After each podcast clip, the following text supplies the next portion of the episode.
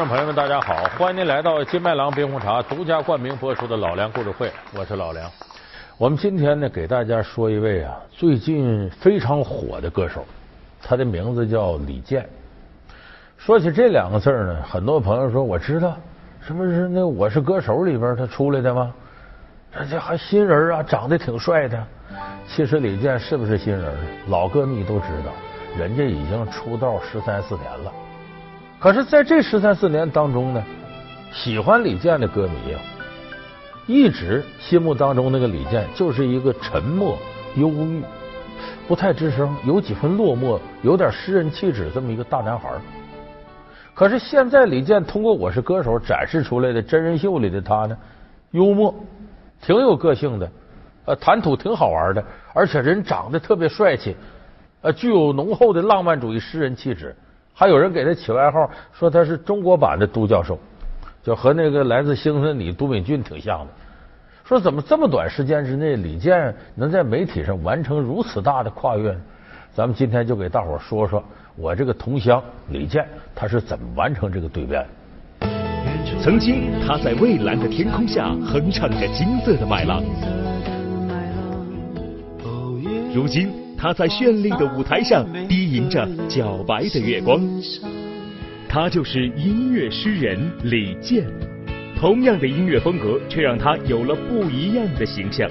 从忧伤到幽默，从落寞到帅气男神，是什么改变了他？老梁故事会为您讲述新时代男神李。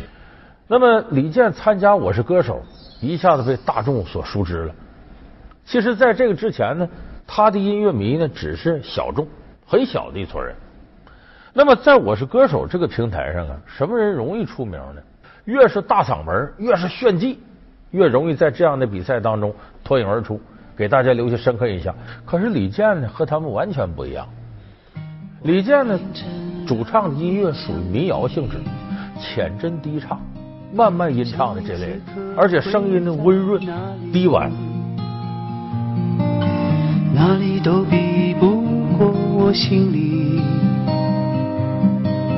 心里随时随地有你。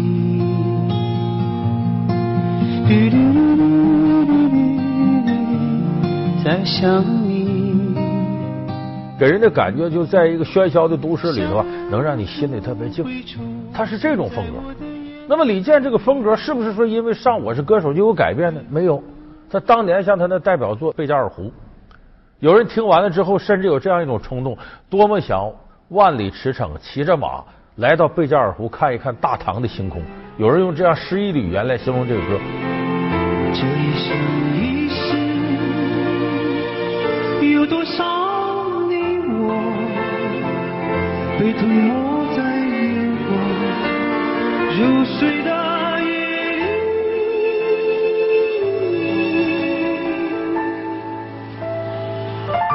多想某一天，往日又重现，我们流连忘返在贝加尔湖畔。就这歌，它不是那种反映激烈感情、很喧嚣的一种情感，不是这个样子的。其实李健这些年歌的风格没有做任何改变，他的歌被大家所熟知的。呃，这人是我在我是歌手上红的，歌被大家熟知呢，是当年春晚呢，两千零八年的时候，王菲唱的一首传奇。只是因为在人群中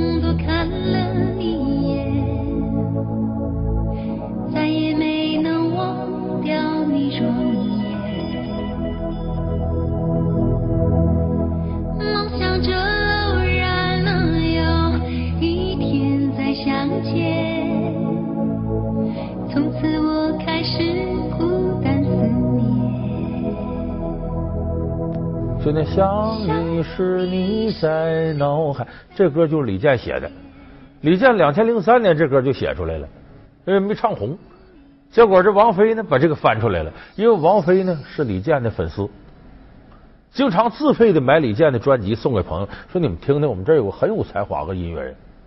所以这时候他把《传奇》这歌翻出来了，你听听《传奇》这歌现在名气很大，但是你聚精会神仔细体会一下，他和李健的其他歌风格是一致的，都是那种委婉的、抒情的、小调的民谣性质，娓娓道来。想你是你在脑海，想你是你在心田。宁愿相信我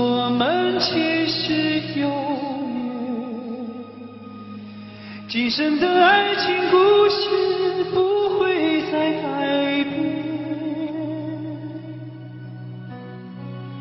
宁愿用这一生等你发现，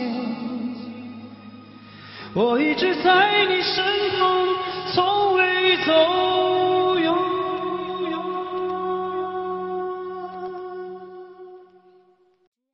所以李健的音乐风格这些年没有什么变化。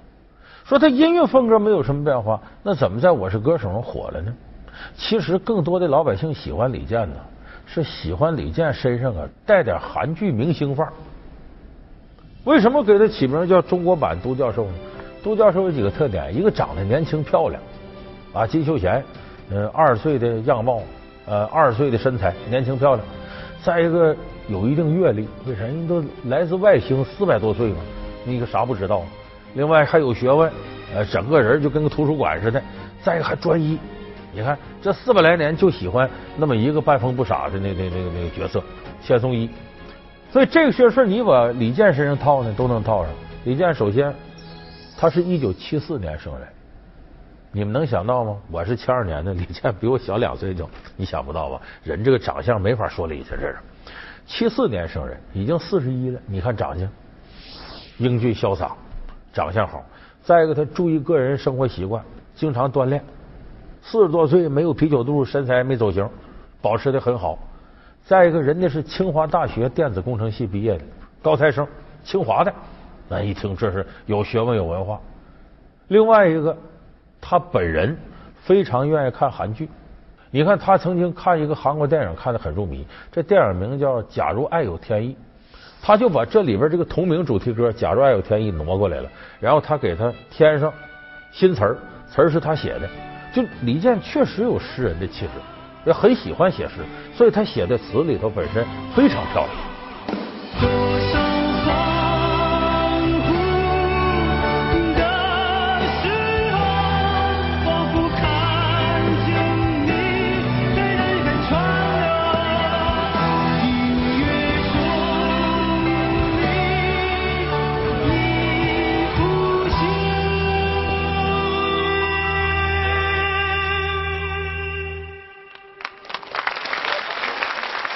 一转眼又不见。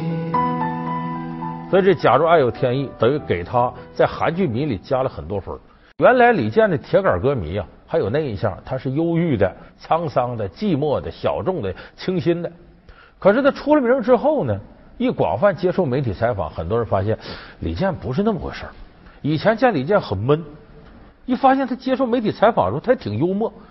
你比方说，他使一个老款的手机，是功能性手机，不是智能手机，他没有微信。会吗？会不会我？我要找数字在哪里？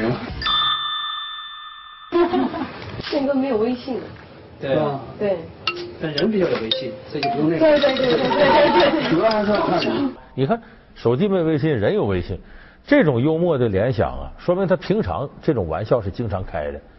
他平常也一定不是一个很闷个人，只不过是他在音乐里表现的形态如此的沉静，让大家以为他是个很闷的人。其实李健作为东北人，你看我的同乡，东北人呢骨子里或多或少都有幽默的细胞。啊，你这么冷啊？嗯。不冷吗？我就穿，我就穿穿厚秋裤。你还穿秋裤啊？我的男神怎么可以穿秋裤？我秋裤男神呢？这个光好吗？光其实不好，那关了吧。对，拍出来像法制节目，法制节目，法制节目。想往哪个方向走？你画吧。我画吗？对。哇，够了，回家了。跑到另一个栏目里去了。就是一个很蔫的人，他偶然闪露出来的调侃的味道，这是东北人幽默细胞一个体现。李健身上就有这个。有人说李健这么个小清新式的啊一个男人，李健小时候特别爱打架，你能想到吗？这这东北孩子，我们从小生长的环境，那打一架是家常便饭。他这打架一般人还打不过他，说为啥呢？李健练过。李健他爸爸呢是黑龙江京剧院的，唱武生的。打小他爸呢又这下腰又压腿什么的，李健跟着练两年。后来他爸爸觉得他不适合走这条道。你看他从小有个武生底子，身手那比一般人灵活多了，所以打架占便宜。所以你看他后来有歌叫《松花江》，就这个歌里边，他很少的把小时候一种状态暴露出来了。其实这歌是他追忆家乡的一首歌。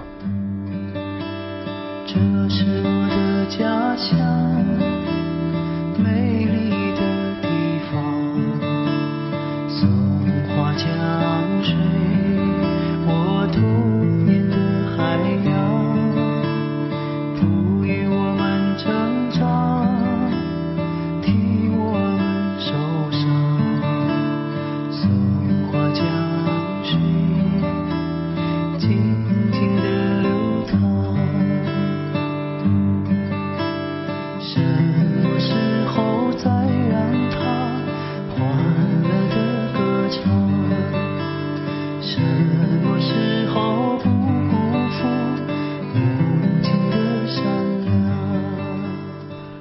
李健呢，还有一点呢，大家更加欣赏的呢，他有文化。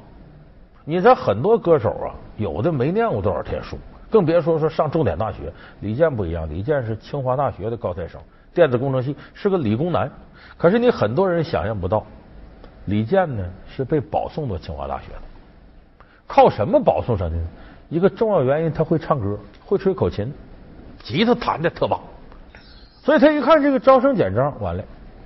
这几样他强项，人家都不算数。说这怎么办呢？他家里人说：“这还担心啥呀？这天天咱家就在这圈里泡着，你学唱歌还不容易？就这么让李健呢，跟一些这个黑龙江啊音乐界的人学这个唱歌。李健学了四个月，把民族唱法啊，甚至一部分美声都学了。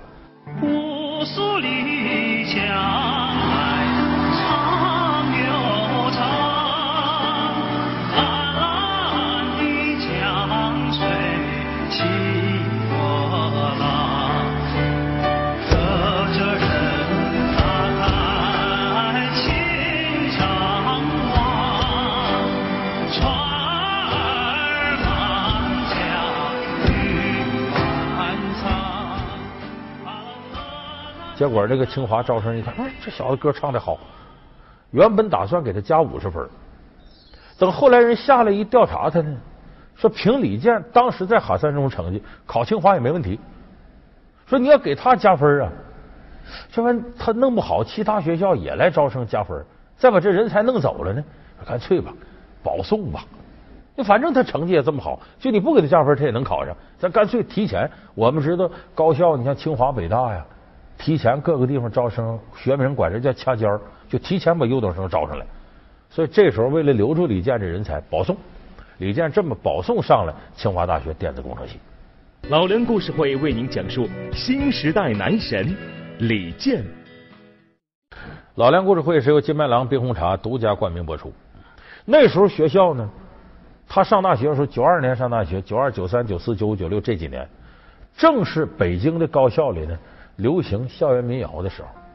有代表性的是谁呢？高晓松、老狼，同桌的你啊，谁娶了多愁善感的你？谁把你的长发盘起啊？还睡在我上铺的兄弟啊，在没有烟抽的日子，等等等等，这些歌火了。火了一下子，把北京高校的音乐氛围带起来，带起来很多高校呢就搞校园歌手大赛，哎，各种各样的比赛。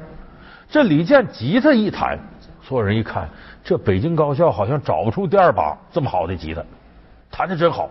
一开始是所有参赛的歌手都找他给伴奏，因为那会儿吧，要么是磁带伴奏带，要么就现场伴奏，还没有现在说是录音棚啊条件这么好。那个磁带伴奏呢，受限制太大。因为它不是你每一首歌都有伴奏带，所以这现场弹的这些弹吉他的成宝贝了。他在一次比赛里头，李健先后给九组歌手伴奏，你累都累死他。后来他说：“你歌唱的也不错，你给他们伴奏，你自个儿弹唱多好呢。”哎，他说：“我弄个组合吧。”他就和缪杰两个人合作。这缪杰后来是水木年华的一个主力嘛，他俩人合作参加校园歌手比赛，多次得一等奖。所以这么稀里糊涂的李健大学的生活就结束毕业了。毕业了以后呢，李健有个高大上的工作，对外听挺好听，叫什么？国家广电总局工程师。他不学电子工程的吗？被分配到这个广电总局来干工程师。两年他就辞职了。他辞职这时候呢，还有一个契机。他的好朋友啊，罗庚戌有机会签约一家唱片公司。人说你们你自己不行，你找着组合，弄点有特点。他就找到李健，李健一高兴，太好了，咱合作吧。他俩搞个组合，说起个什么名呢？叫水木年华。多少人曾爱慕你年轻时的容颜，可知谁人承受岁月无情的变迁？多少人曾在你生命中来了又还，可这一生有你，我都陪在你身边。啊，这两个人的组合呢，挺快的，非常受欢迎，还成了最佳新人。因为大学生创作的这种东西和别人不一样，很清新，而且里头很多东西呢，民谣范儿很重，还有点叛逆。他俩很快得了最佳新人，然后开始各处的走啊，呃，上媒体。那时候你看李健呢，经常有时候衣服穿的土了吧唧的，啊，唱歌有时候一紧张还跑调呢。可是这个组合呢，也没挺多长时间，挺了一年，俩人就分了。什么原因分了呢？艺术观点不一样。因为音乐对我来讲是不能够分享在创作层面上，包括乐器，比如说我不喜欢某些乐器，呃，它不会不允许出现在我的音乐里面。嗯、但这但这个乐器它可能是呃原来组合的另一个小小卢他喜欢的，这就是矛盾。但是组合一定会妥协，乐队也是这样，乐队总有一个灵魂人物，所有人都要服从他，组合也是这样。但是我跟小卢都是比较对音乐有主张的人，就很难在一起。就这么点人分开了。分开之后呢，李健开始自己搞音乐创作。两千零三年开始呢，出了一张专辑。这个专辑里边歌呢，就是以理想啊、人生啊、和平啊、追求啊、明天呐、淡淡的爱情啊，包括风吹麦浪啊、夜晚上静谧的月光啊，基本都是这种诗情画意。李健本人也有这种诗人气质，所以他自那以后每隔两年出个专辑，每隔两年出个专辑。但是他坚守的东西非常顽固，唱片公司找他，你做点改变，不改。他自己特别固执，就说我宁可我不挣钱，我也不愿意接受媒体采访，我也不愿意跑场子挣钱。他自己还有点文化人自尊，这些事太低级，我不干。我知道，并不是所有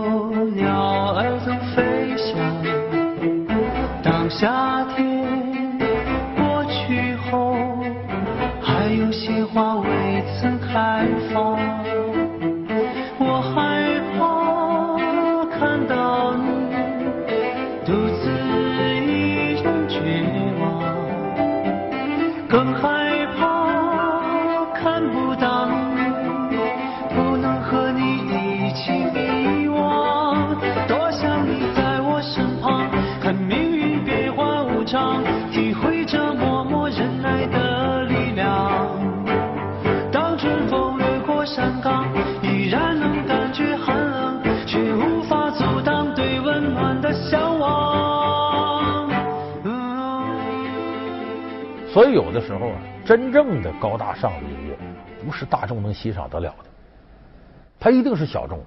所以李健当时坚守的一种东西呢，其实是介乎大众小众之间。但是对于刚刚开始形成规模的中国大陆流行音乐，接受他的东西还是费劲。所以他这些年始终就没有出大名，一直到了这个《我是歌手》的时候，这名气算真正的打响了。所以今天李健出这名，其实呢，你看着是偶然，它有必然，就是他也攒够了。你拿现在李健的音乐跟十几年前比，成熟多了。李健也意识到呢，完全拒绝大众不是一条路，而且自己年轻的时候非常激烈，最后发现呢，好多东西大众坚守的东西、追求的东西，同样是很美的，比小众可能在一定程度来讲更具包容性。所以他现在的音乐跟他当年比，已经有很多剔透的成分了，能为大家所接受了。哦，迎着月色散落的光芒，把古老的歌谣轻轻唱。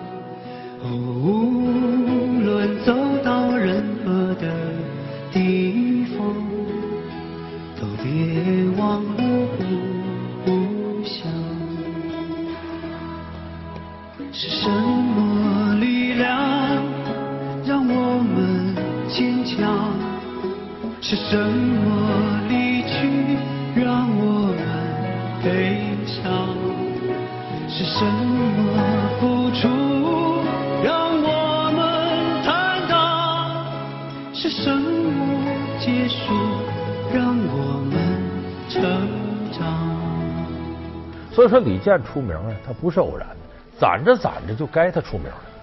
咱们现在有很多歌手呢，着急，一出道就我赶紧得成名。你赶紧成名，你要靠啥？你的实力没到呢，你就得结交人脉啊，钻窟窿盗洞的，就得干这些事儿。这些事情多了，就会污染你的创作。本来你可能很有潜力，让这些东西耽误了，你把精力放到那上面去了，结果你是短时间出点小名，没有后劲了。像李健这呢，从来不贪图这些东西，我就是自己爱音乐，我一点点来。等攒到一定厚的程度的时候，别人不接受你都不可能。我很庆幸自己成名比较晚，就是你这个，我现在二十岁如果有今天这个一个名或者利的话，我可能也会迷失一阵。名利就是这样一把双刃剑，它让好的艺术家更好，让差的人越来越差。如果你被一个这样的所谓名利都能够击倒，也证明你根本就不是一个合格和优秀的人。好在我三十多岁了，快四十岁了，拥有了一些嗯所谓的名和利，我已经基本能够释然或者能够看得很清楚。像一阵风在原野流浪。所以我们经常说大器晚成，其实往往大器晚成的人，人家有早成名的可能，但是要么是阴差阳错的客观原因，要么是自己主动的追求，把这个东西放弃掉了，而这个放弃对他来说受益一生。所以说，这个出名啊，它是一个循序渐进的过程。到什么山唱什么歌，该什么样就什么样，不能过早的强求这个东西。这个物质利益和一些这个名誉上的东西，不是你伸手硬够能够得着的。你即使得到之后，早晚也会给你报应回去，把你的缺陷暴露出来之后，你的后劲就严重不足了。所以李健这个成名道路，在我看呢，是一个很稳健的一条道。而且李健今后也不会改变他的创作初衷，他只可能越来越火，不可能是大家一看原来李健就这点东西。所以出名的早与晚呢，是个节奏问题。